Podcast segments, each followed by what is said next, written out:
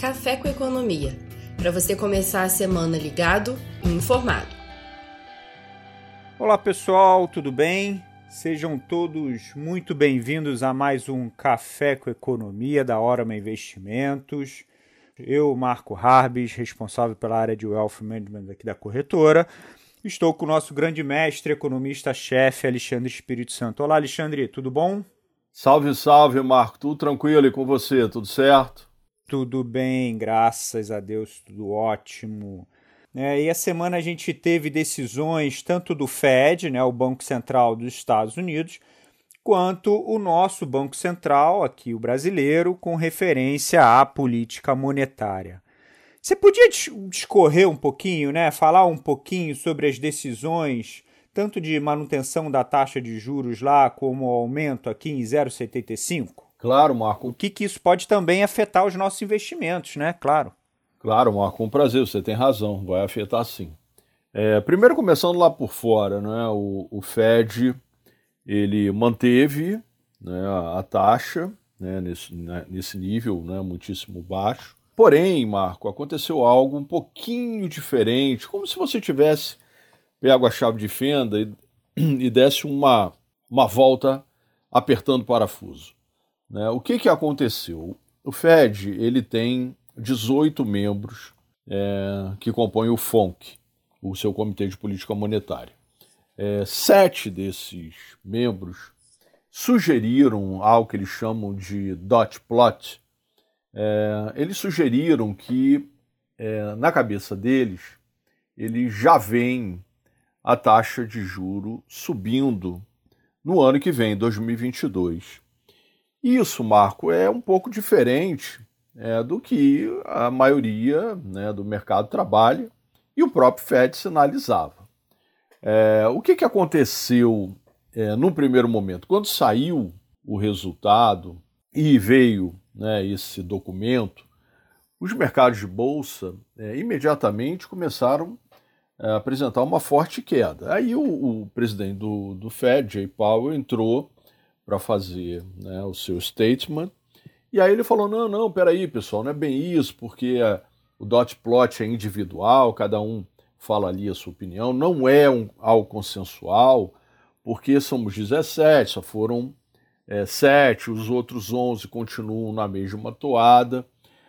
Porém, né, Marco, é um pouco aquela história né, do gato subiu no telhado. Né? Ah, eu, ó, estou começando a ver que é, a inflação pode não ser tão temporária assim como a gente está prevendo. A gente não pode esquecer que o, é, nessa mesma reunião é, o Fed aumentou a projeção do PIB para 7%, 6,5% para 7%, e a inflação de 2021 ele deu uma pancada para cima, ele levou lá o PCE para 3,4%.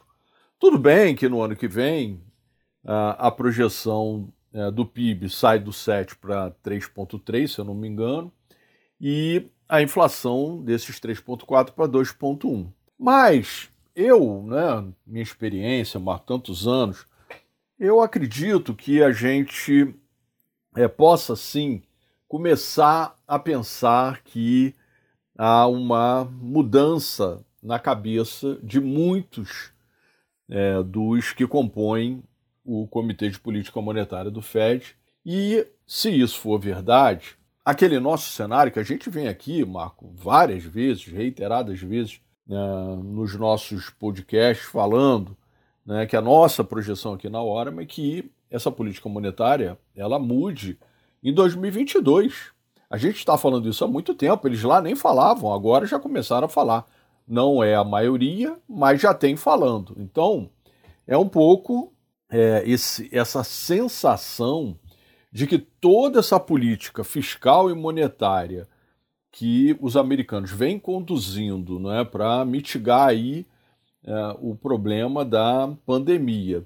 Tudo isso junto acaba, é, ao mesmo tempo que a gente também vem comentando aqui, que a economia é, vem sofrendo com é, a entrega né, dos produtos, ou seja, é como se a gente tivesse é, um problema sério na cadeia de suprimentos, né, que aí você junta inflação de demanda com inflação de oferta, né, por conta dos choques, É, isso tudo, é, né, junto e misturado, como a juventude fala, acaba deixando a inflação num patamar mais alto. Não só nesses mais de 3 que agora ele fala para 2021, mas talvez o 2,1 que ele projeta para o ano que vem seja maior. Então causou um certo mal-estar. Aqui dentro já foi bem diferente. Porque aqui, não é, Marco? O nosso Banco Central, esse merece aplausos, porque ele muito rapidamente vem agindo. Ele tinha lá um juro a dois, estava com Ford Guidance, rapidamente ele tirou o Ford Guidance, começou um processo é, de alta na Selic, vinha é, se manifestando é, nos comunicados e até em reuniões né, que, os que o presidente e a diretoria é, faziam, é, vinham lá sugerindo que é, é, a inflação também é transitória, que o ajuste era parcial. Nessa reunião agora, ele retirou a expressão né, do comunicado que o ajuste é parcial e sugeriu né, uma nova elevação de mesma magnitude, né, de 0,75 ponto percentual, para a reunião de agosto. E mais do que isso, né, é, deixou nas entrelinhas que está buscando a taxa de juro neutra. E a taxa de juro neutra é, na visão do Banco Central, pelos seus estudos, em torno de 3%.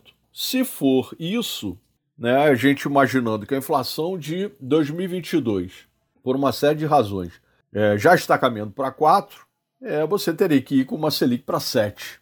Então, eu acho que esse aspecto é que deixou o mercado aqui, né, o mercado financeiro local, com essa pulga atrás da orelha, algumas pessoas já falando que é, esse ajuste ele seja muito mais célere do que previamente sugerido pelo Banco Central. Então, foram decisões importantes, isso vai afetar, sem dúvida, é, os investimentos, né, os investimentos pós-fixados, né, eles acabam os investimentos atrelados à inflação, é, a taxa Selic, é, os investimentos pré-fixados, eles já começam a ficar menos atrativos. A bolsa, a gente precisa ver né, se o impacto dessa alta da Selic, como ela vai reverberar sobre os setores da economia. Então, a gente vai precisar realmente é, de um pouco mais de atenção. E é isso que a gente tem feito aqui, né, Marco, para tentar antecipar para os nossos clientes. Legal. Um outro ponto que a gente também vem observando já há algum tempo né, é o preço das commodities.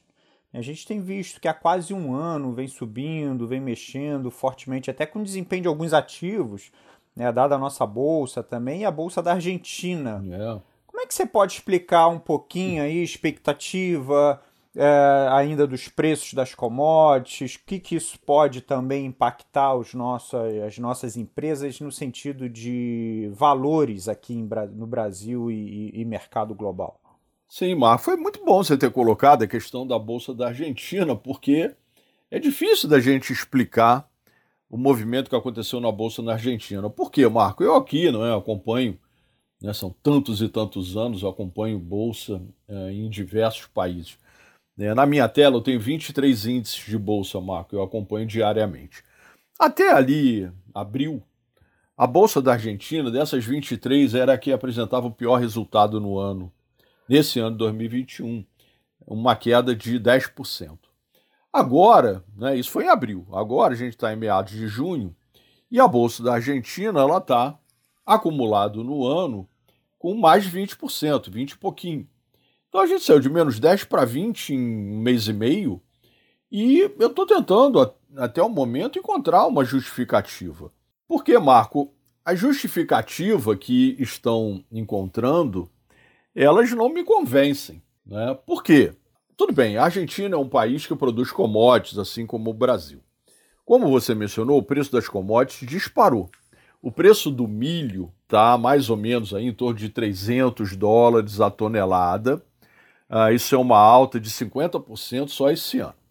É, o preço da soja está uma alta nesse ano em torno de 30%, está é, 600 dólares a tonelada. Esse preço da soja, por exemplo, é o mais alto em quase 10 anos, se eu não me engano, desde 2012. É, o preço do milho dobrou em relação a 2020. Aí, tudo bem. O que, que os analistas estão dizendo? Ah, as exportações da Argentina elas vão ter um ganho esse ano, uh, só esse ano, por conta né, desses, dessas commodities, em torno de 10 bilhões de dólares. Muito bem, a receita cambial ela aumenta. Os impostos ligados à exportação na Argentina vão ter um ganho aí, segundo os economistas lá é, da Argentina, né, um ganho aí em torno de 3 bilhões. Então, é, você tem, é, de fato, uma situação conjuntural positiva nesse momento é, e que é, está servindo como explicação para essa alta. O problema, não é, Marco, é que a gente não pode esquecer que a Argentina enfrenta uma série de dificuldades econômicas, fiscais, monetárias. Né? A moeda da Argentina é, é, sofre como poucas vezes a gente viu uma moeda de um país importante, como é o caso. A inflação na Argentina é elevada. Né? Você tem problemas né, de, inclusive, de controle do governo, de segurar a exportação de carne, é, para que o preço da carne não suba, para não bater na inflação.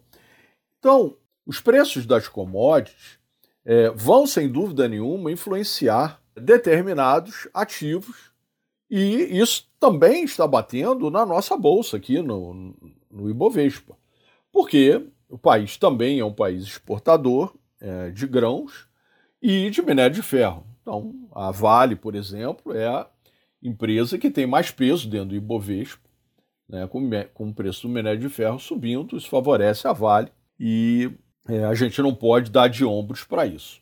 Porém, não é, Marco? Nos últimos dias, é, essas commodities que haviam subido muito começaram a entrar no processo de realização. Né? O milho, a soja, o próprio minério de ferro.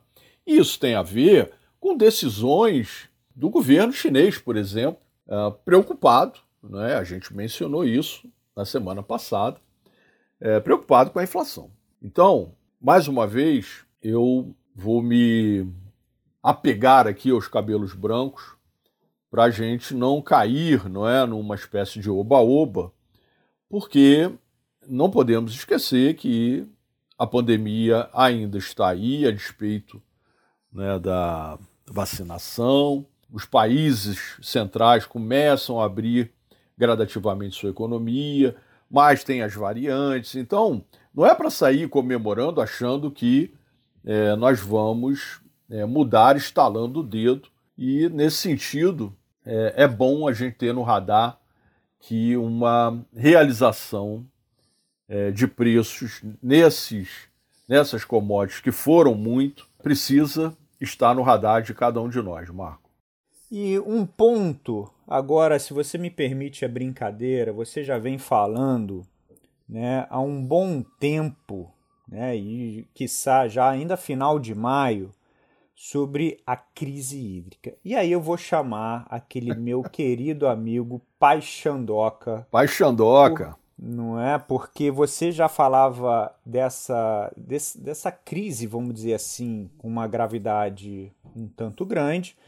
E o mercado ainda estava, vamos dizer assim, pagando para ver ou até esperando as expectativas, tá? É.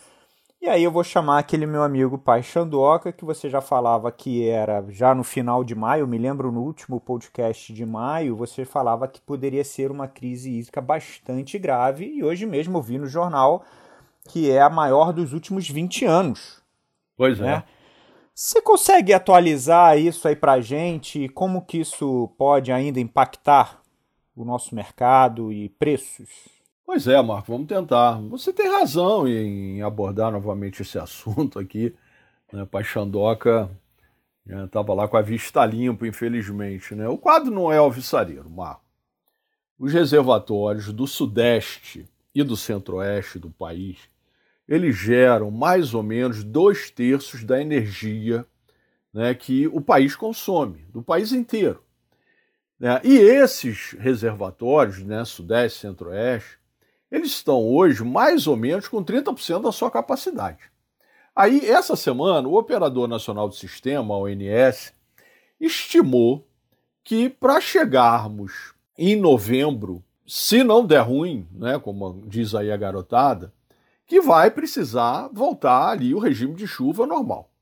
Então, na cabeça da ONS, que é muito importante, né, é o operador responsável, eles estimam que nós vamos chegar a novembro com o menor nível desses reservatórios em duas décadas, como você mencionou, né, em torno aí de 10%. Só que tem o seguinte, 10% já é muito baixo, Marco. Abaixo desse piso de 10, né, se for para 7, 8, o sistema pode colapsar, Marco. E aí nós vamos precisar sim de racionamento, poderemos ter apagões e vamos bater na madeira para que isso não aconteça. Né? No outro dia mesmo, não faz muito tempo, eu vi num, numa, numa matéria jornalística no Jornal Nacional da Rede Globo, é, mostrando lá que o Rio Paraná é, está, se eu não me engano, 8 metros abaixo do nível normal. É impressionante, né? Eu, há dois anos atrás, eu passei o Réveillon é, ali em Foz do Iguaçu, aquilo é um lugar extraordinário, lindo.